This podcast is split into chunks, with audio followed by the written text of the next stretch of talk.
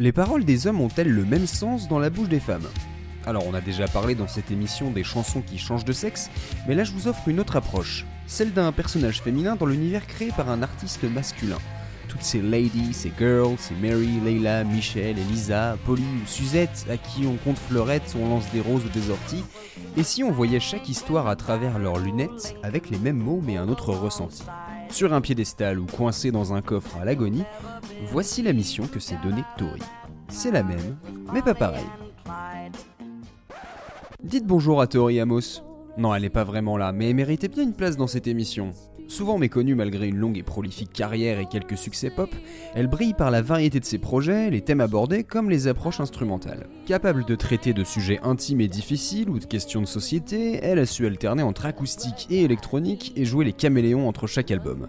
Et d'ailleurs, si je vous parle de Tori, c'est pour son concept finalisé en 2001, Strange Little Girls.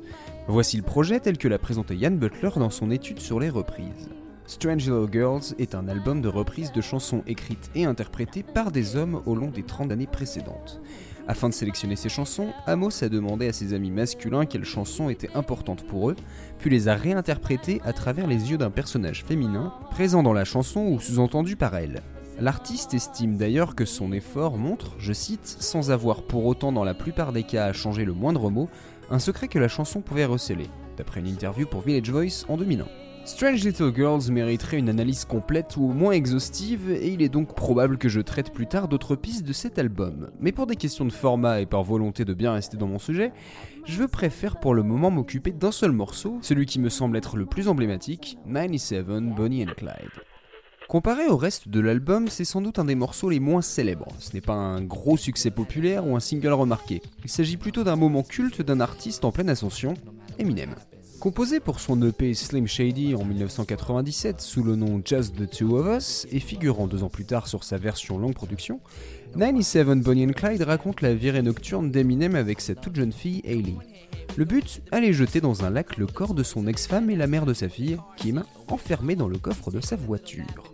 L'origine de cette envie de meurtre pour la déconne est bien réelle. Le couple venait de rompre et Kim aurait légèrement interdit à ce cher Marshall Mathers de voir sa fille. Alors voici comment l'artiste a réagi dans le texte. Il commence, et on va vite comprendre que c'est l'essentiel du morceau, par rassurer sa jeune progéniture, lui dire qu'il sera toujours là pour elle, qu'il l'aime. Puis il lance son rap, explique à la petite qu'ils vont aller à la plage, et est maman Eh ben elle est dans le coffre. Et si ça pue, c'est qu'on a dû rouler sur un putois. Ce n'est pas l'heure de se baigner? Oui, mais ta maman a souvent de drôles d'idées. Laisse le couteau de papa, viens, on va faire un château de sable. Et maman a dit qu'elle voulait te montrer jusqu'où elle pouvait flotter. Ne t'inquiète pas pour son bobo dans le cou, c'est juste une griffure. Pendant que tu faisais dodo, elle mangeait son dîner et elle s'est renversée du ketchup sur ses vêtements. Elle est toute sale, on va la laisser se nettoyer dans l'eau. Et pendant ce temps-là, on pourra jouer tous les deux. Au deuxième couplet, on comprend que maman a un nouveau mari et un beau-fils, qu'elle a fait du mal à papa et que ça l'a rendu vraiment fou et qu'il sait maintenant qu'il ira sans doute en prison et en enfer. Pour simplifier Hailey, il lui dit qu'il a mis maman au coin. Eminem lui parle comme un bébé, lui dit qu'il va s'occuper d'elle, la changer pour qu'elle fasse un gros dodo. Au volant, il se sent avec sa fille comme Bonnie and Clyde, des criminels sur la route, mais version 1997. La suite détaille comment Eminem va jeter le corps de Kim au fond d'un lac et qu'il y a en fait deux autres sacs dans le coffre, sans doute le nouveau mari et son fils.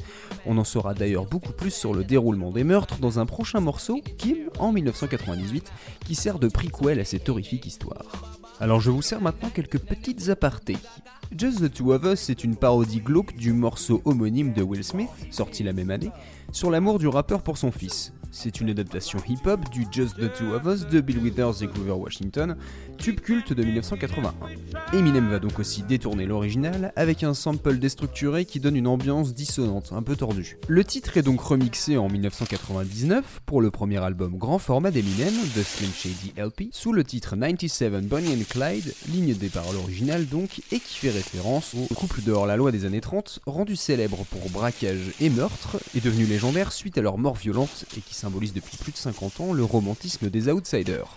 C'est aussi un hommage à Tupac et son morceau Me and My Girlfriend, qui a été samplé dans les deux versions, où le rappeur de Los Angeles présente son couple comme 96 Bonnie and Clyde, donc avec une petite année d'avance. Le morceau a donc droit à un nouveau mix, sans le sample de Just the Two of Us, mais une basse lourde et une ligne de batterie très classique. Il est plus scénarisé, avec une ambiance, une route de nuit, un bruit de plastique, de clés, de coffres de voiture et des babillements d'enfants. Pour l'anecdote et pour montrer que cette histoire est un peu plus qu'un trip du rappeur, c'est bien sa fille Hailey qu'on entend. Dans une interview au magazine Rolling Stone, Eminem a affirmé avoir fait croire à Kim, son ex-femme et alors un nouveau compagne, qu'il emmenait leur fille manger un morceau dans un fast-food alors qu'en fait il l'a emmené en studio pour un enregistrement rigolo. Assez étrangement, l'écoute du morceau en famille quelques jours plus tard n'a pas été source de joie.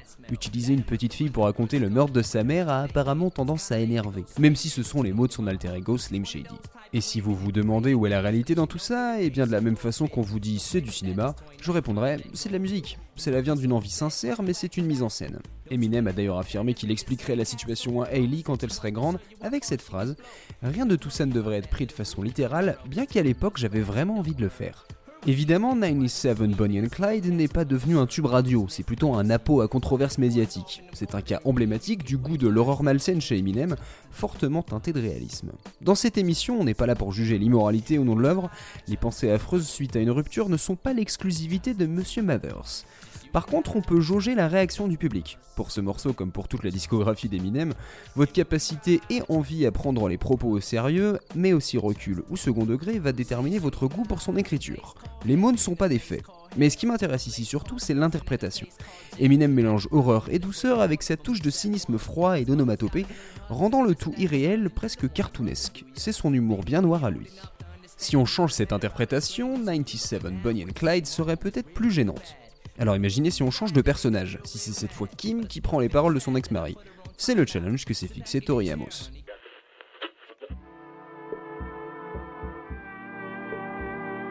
Baby, your dad loves you. And I'm always gonna be here for you, no matter what happens. You're all I got in this world. I'd never give you up for nothing. Nobody in this world is ever gonna keep you from me. Tout d'abord, l'instrumentation a totalement changé. On a cette mélodie tragique de violon qui semble sortir d'un autoradio, avec ce son de percus rond et léger. Puis l'ensemble monte en intensité, la mélodie de violon s'empare de l'espace avec un mouvement sec, tel un riff de violon qui crée une tension hitchcockienne. Les cordes se multiplient, parfois sous la forme d'une ligne de fond qui maintient le désespoir, parfois en plongeant par à vers les aigus. Un piano vient apporter un côté solennel au tout et une rythmique militaire de tambour ajoute une dose de conflit. C'est un voyage incontrôlable vers la mort. Quant à Tori Amos, elle ne chante pas, elle ne rappe pas, elle murmure près du micro sans qu'il n'y ait de résonance, en prenant le rôle de Kim. Cette voix étouffée au premier plan, qui reprend mot pour mot les propos d'Eminem, exprime difficilement, faiblement, la volonté de rassurer la petite fille. Mais elle semble aussi calme, mesurée, jusqu'à ce qu'elle comprenne ou imagine ce qui va arriver à Kim et que sa respiration devienne difficile. La victime n'est plus, seul son chant résonne. Pour recréer ce cadre claustrophobique, Tori s'est d'ailleurs installée dans une boîte pour imiter un coffre de voiture. La chanteuse a pu appliquer ici son concept, donner un regard féminin au morceau, parce qu'elle a su à la fois transgresser la narration, mais en respecter ses codes. D'une part, on change de point de vue, passant d'une folie qui se veut apaisante à une douleur qui se veut réconfortante, avec les mêmes paroles, mais une musique cette fois effrayante. Et d'autre part, on conserve l'ambiance cinématographique, avec cette fois un décor sonore clos, des sons confinés, ce murmure très proche, ce fond sonore qui s'intensifie et prend toute la place. C'est un film violent, un thriller froid où l'espoir est futile. Slim Shady sait qu'il est en train de tuer Kim, Kim sait que Shady est en train de la tuer. Mais le plus fort selon moi, c'est que Toriyama s'est parvenu à mettre de l'émotion dans ce récit, à lui donner un quasi-réalisme encore plus malaisant. Une fois que la mère dans le coffre s'exprime, on ne peut plus l'oublier, la reléguer à un rôle de figuration. Comme elle l'a exprimé au Washington Post en 2001, on l'entend à travers un filtre. Elle entend sa fille à qui on dit des choses horribles et qui est rendue complice de ce meurtre. Elle ne peut pas bouger, elle sait qu'elle va mourir. Et elle sait que sa fille va grandir en étant divisée, troublée. 97 Bonnie and Clyde s'est retrouvée sur Strange Little Girls justement parce qu'elle faisait débat au sein de l'équipe de production. Certains refusaient d'y toucher, d'autres comprenaient la vision du rappeur, mais Tori Amos a été surprise de voir que personne ne s'intéressait au cas de la mère. Alors sa main est sortie du coffre et m'a tiré à l'intérieur et elle m'a dit Je veux que tu entendes comment j'entendais cette chanson alors que je mourrais. Bien que le morceau original est direct et sans filtre, on a tendance à dédramatiser son horreur. Parce que c'est une réaction attendue de la part du public quand un artiste détaille une pulsion morbide. On imagine rarement le supplice de la victime. Or si on en prend conscience, on ressent vite culpabilité et pitié.